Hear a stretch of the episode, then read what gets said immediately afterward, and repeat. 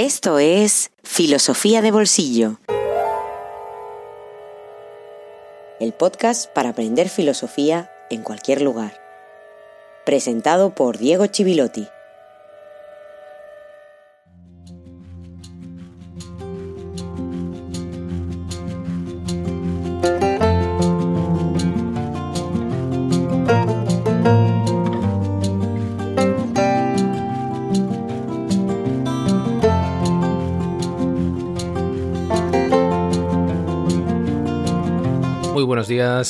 Feliz jueves filosófico número 39. Un jueves filosófico especial, como todos aquellos jueves en los que despedimos alguna figura importante de la historia de la filosofía occidental, como sin duda lo ha sido David Hume. Una voz que nos ha acompañado desde el inicio de esta segunda temporada, es decir, los últimos dos meses de filosofía de bolsillo.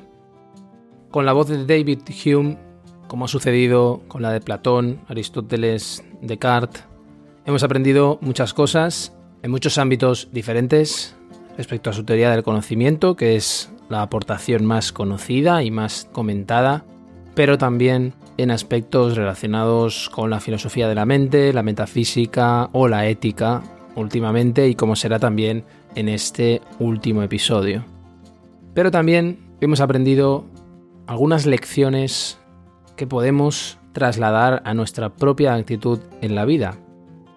Si eres oyente habitual de este podcast sabrás que no me gusta utilizar la filosofía como una especie de muletilla de la vida, como una herramienta de autoayuda o para cuestiones que van más allá del propio estudio de la filosofía, aunque inevitablemente y como efecto secundario, de forma indirecta, sin duda la filosofía transforme nuestra vida, transforme nuestra mirada y nuestra manera de estar en el mundo.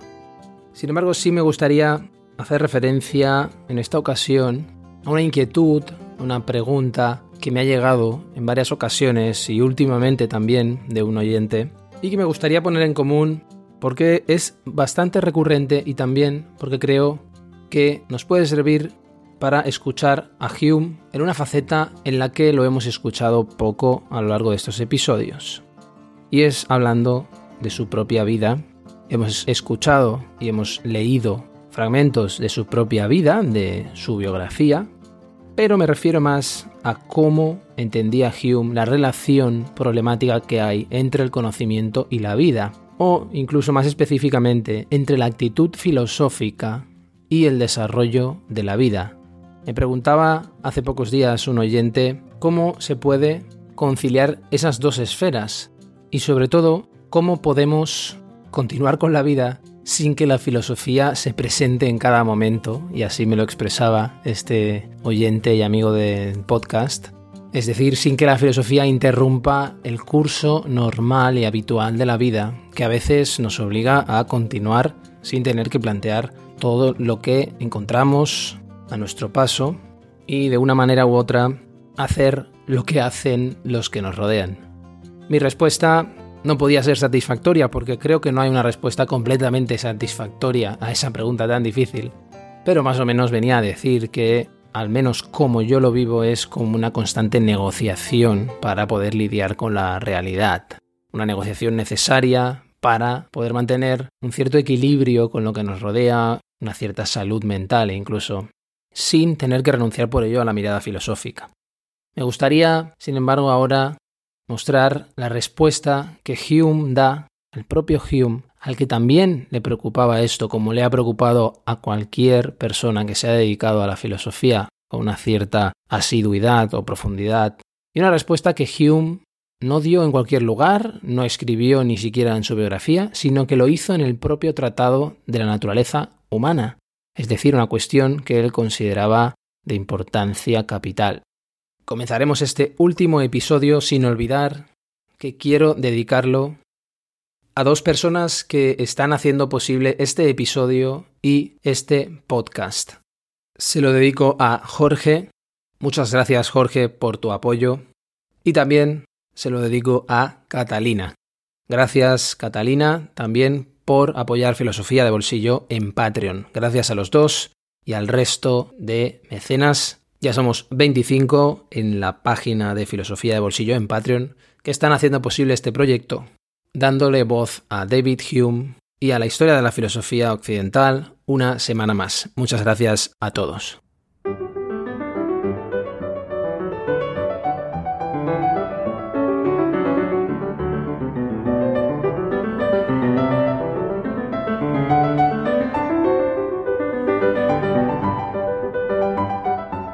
El último episodio nos sirvió para adentrarnos en la ética de Hume, especialmente en esa centralidad de la simpatía, en el sentimentalismo ético de Hume, y también nos sirvió para ver cómo su ética se relacionaba también con su teoría del conocimiento, aparecían algunos conceptos que habían aparecido, reaparecían en su propuesta ética, y terminamos mencionando que el gran reto de la ética de Hume era la superación del egoísmo. Hoy completaremos esa imagen de su ética con críticas, observaciones que se le han hecho y con algunas reflexiones sobre la imagen que Hume se forma de la naturaleza humana. Y eso es importante en el pensamiento de Hume porque él apuntaba a un conocimiento riguroso de la naturaleza humana, al mismo tiempo negando su sustancialidad negando que existiera una sustancia tal, lo que hoy podríamos decir un conocimiento científico de la naturaleza humana en la medida en que se propuso alcanzar la misma exactitud que lo que entonces se denominaba filosofía natural, hasta el punto de proponerse ser una especie de Newton de las ciencias morales.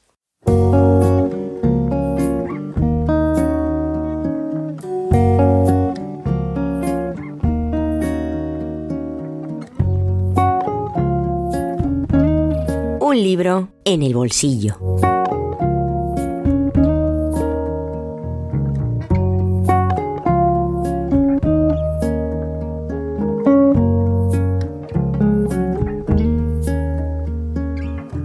Si Víctor Emil Frankl viviera hoy, seguramente diría cosas parecidas a las que escribe Alexander Batiani en esta novedad de la editorial Herder, titulada La superación de la indiferencia. No explicaremos quién fue Frankel, pero en pocas palabras y para lo que es más relevante en este caso, podemos decir que fue un filósofo y psiquiatra y en este ámbito uno de los más influyentes del siglo XX. Ahí está un clásico como El hombre en busca de sentido, que ha sido tan leído y tan comentado para corroborarlo.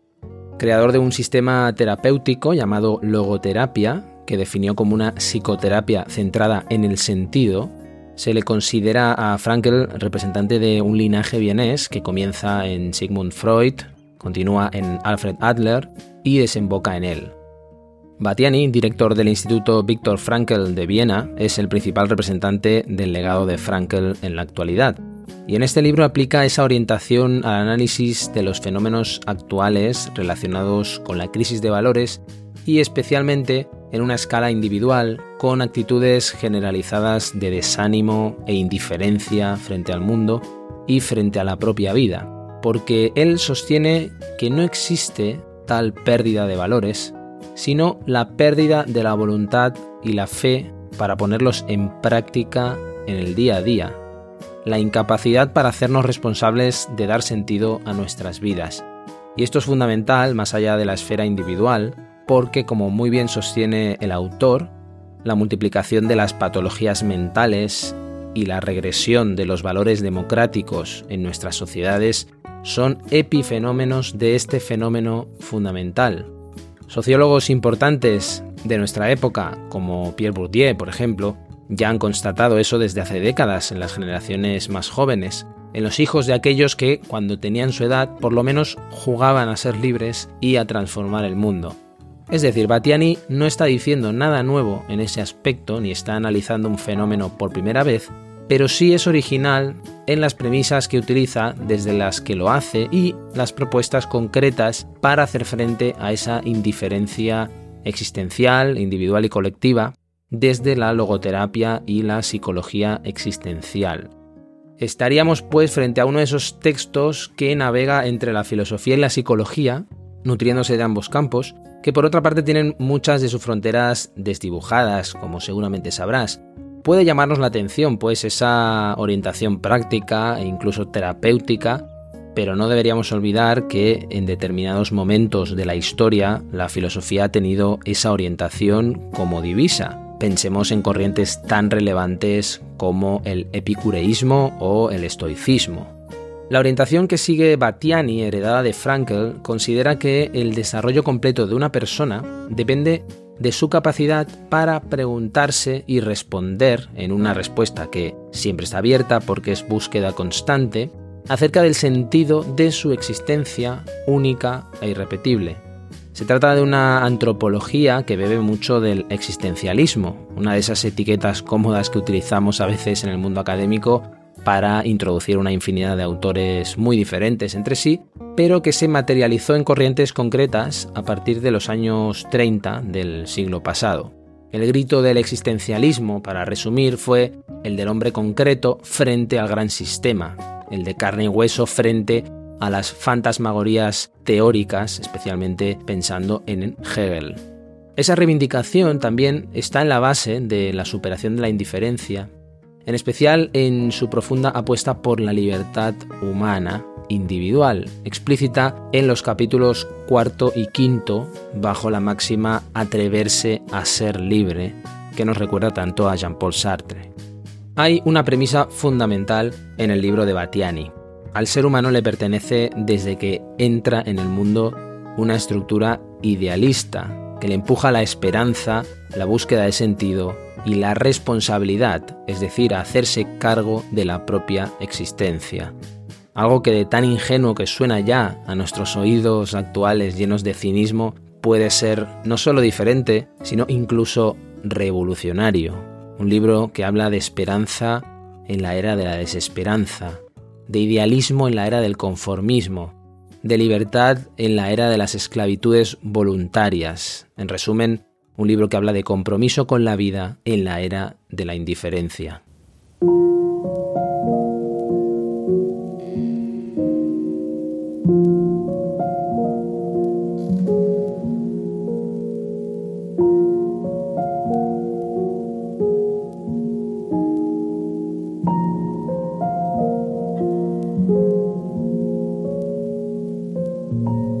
La divulgación de actitudes de resignación no solo oscurece y cubre de sombras la vida del individuo, sino que también tiene un precio elevado en términos de desarrollo social. Instalada en la resignación, la persona no solo se vuelve ciega ante su propia felicidad, sino también y en la misma medida ante el sufrimiento y la desgracia de los demás. Por otra parte, la resignación parece afectar con frecuencia precisamente a aquellos que se alejan de la vida decepcionados, porque, y a pesar de que originariamente tenían grandes ideales a los que ahora renuncian, dejan escapar su esperanza por no haberse cumplido o por ser irrealizables. El vacío resultante es ocupado por la indiferencia, ese sentimiento que socava toda iniciativa, todo idealismo y toda fe en un futuro mejor, construido con responsabilidad, y que nos devuelve a una gris rutina diaria, que nosotros soportamos, lamentamos y dejamos pasar sin saber realmente qué significa todo esto y si nuestra vida tiene algún sentido digno de mención. Para una sociedad y para el mundo en su conjunto, no puede ser bueno perder como participantes y constructores activos aquellos que alguna vez estuvieron abiertos a las esperanzas y los ideales, porque si lo hace está perdiendo a los mejores, o mejor dicho, lo mejor que tiene el ser humano, su disposición a mirar más allá de su propio estado momentáneo y sentirse llamado a contribuir de manera positiva al mundo allí donde pueda hacerlo. Así la sociedad pierde lo mejor que tiene, porque pierde aquellas fuerzas dispuestas a intervenir de manera comprometida y benévola en el curso natural de las cosas, para que nuestra contribución pueda hacer posible, por un lado, levantar algo nuevo y vivo en el mundo, y por otro, darle la vuelta a una situación delicada o a un sufrimiento evitable. El ser humano es y seguirá siendo humano, y la esperanza y la búsqueda de sentido son características profundamente o incluso intrínsecamente humanas.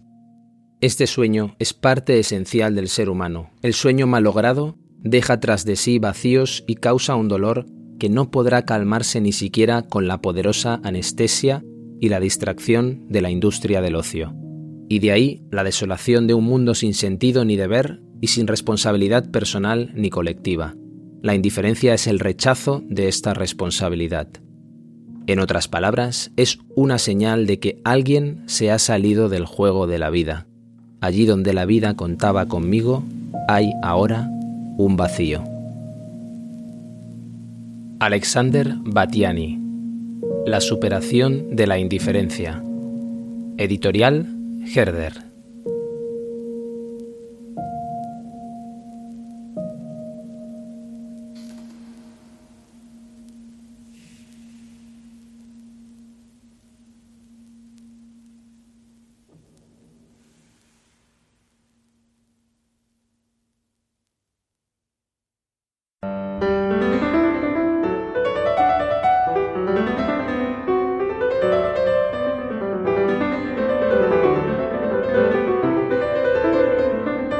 Las críticas a la ética.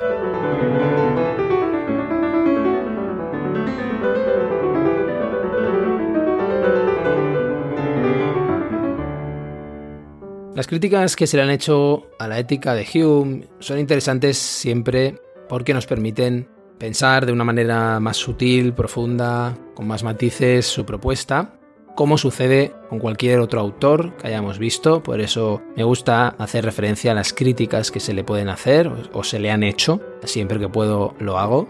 Y en este caso, la primera de las críticas que se le hizo sobre el papel de la pasión, su relación con la razón, es que la pasión presentada de esta forma puede convertirse en una fuerza contraria a la acción, porque esa simpatía que Hume pone en el centro de su ética no parece que nos induzca por sí misma a hacer algo, a hacer algo más allá de conmovernos.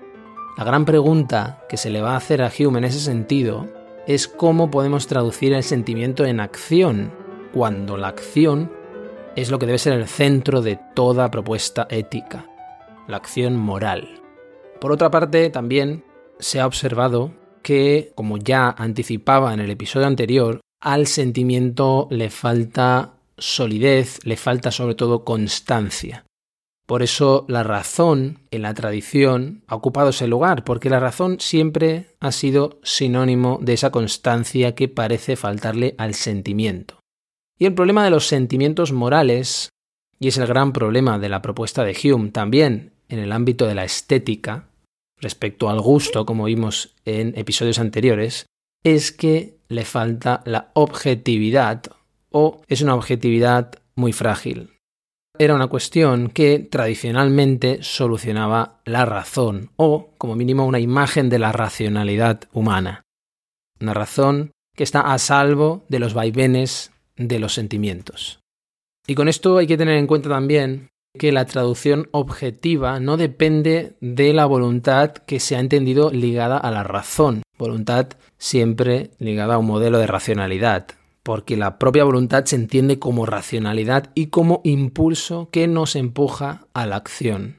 Para Hume, la voluntad no es algo previo al acto, sino que es algo que acompaña el mismo acto, y por lo tanto la voluntad queda fuera de la razón. La voluntad en Hume no pertenece a la razón, porque la razón para él era algo inerte, que no tiene empuje ni fuerza, ni produce nada por sí misma, y mucho menos nos induce a actuar. Lo que nos induce a actuar es la emoción.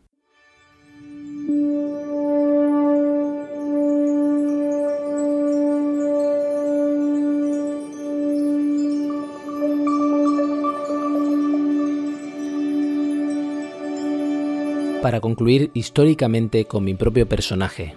Soy, o más bien fui, porque ese es el estilo que debo usar ahora para hablar de mí mismo, y esto hace que me atreva más a hablar de mis sentimientos. Fui, digo, un hombre de disposición apacible, de temperamento controlado, de humor abierto, social y alegre, capaz de sentirme vinculado afectivamente, pero poco susceptible a la enemistad y de gran moderación en todas mis pasiones. Inclusive mi amor por la fama literaria, mi pasión dominante, nunca amargó mi carácter a pesar de las frecuentes decepciones. Mi trato nunca resultó inaceptable para los jóvenes despreocupados, como tampoco para los estudiosos y los hombres de letras, y dado que sentí un gusto especial por la compañía de las mujeres modestas, no hubo razón para sentirme descontento por el recibimiento que de ellas obtuve. En pocas palabras, aunque la mayoría de los hombres que son de una u otra manera eminentes han hallado razones para quejarse de calumnias, yo nunca fui alcanzado o incluso atacado por su diente malsano, aunque deliberadamente me expuse a la rabia de facciones tanto civiles como religiosas, éstas parecían quedar desarmadas ante mí de su descontrolada furia.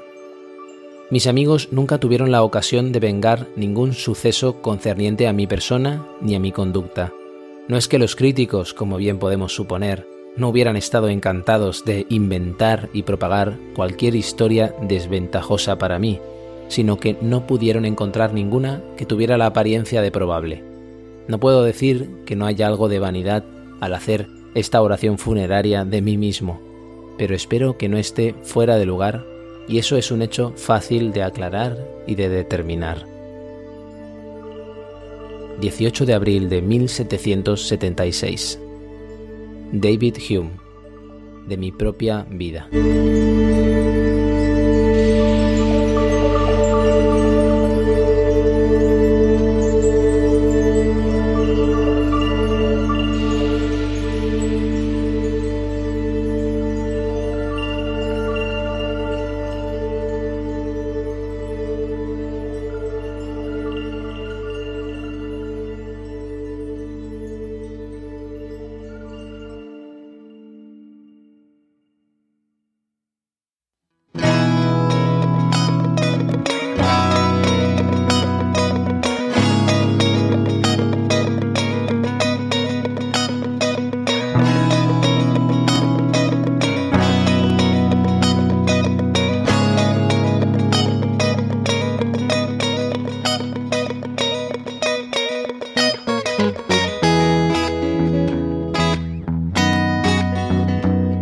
Filosofía de Bolsillo existe gracias a ti.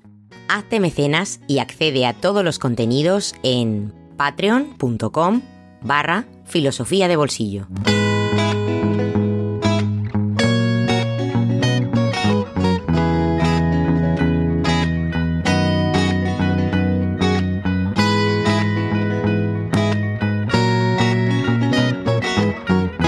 Pues con un poco de pena y un poco de alegría por lo que llega también, despedimos a David Hume, una voz interesantísima, menos conocida entre el gran público que entre los que nos hemos dedicado con más o menos fortuna a estudiar filosofía, porque es una voz indispensable en la tradición filosófica occidental pero creo que debería estar más presente entre lo que se denomina el gran público, que es una expresión horrorosa, pero no se me ocurre ahora alguna mejor. En cualquier caso, si has llegado hasta aquí después de todos estos episodios dedicados a Hume, espero que hayas llevado la idea de que Hume, además de un pensador esencial, es un gran escritor que te reserva muy buenos ratos de lectura y además es un filósofo capaz de provocarte, empujarte a pensar y a replantear muchas de tus seguridades y muchos de tus prejuicios. Y eso ya lo hace indispensable. Recuerdo antes de terminar que este episodio 39 se lo dedico a Jorge y a Catalina dos mecenas y amigos del podcast que han hecho posible que Filosofía de Bolsillo siga adelante y que David Hume haya podido hablar a través de este humilde podcast.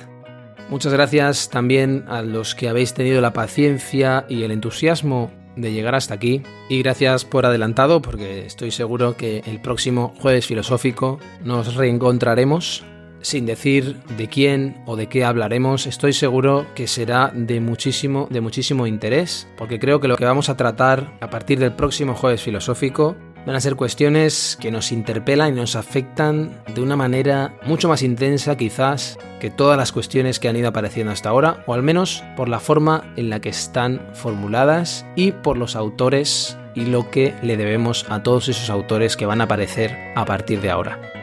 Así que, por mi parte y por parte de David Hume, no tenemos más que decir este jueves, pero te esperamos la próxima semana, como siempre aquí en Filosofía de Bolsillo. Hasta muy pronto.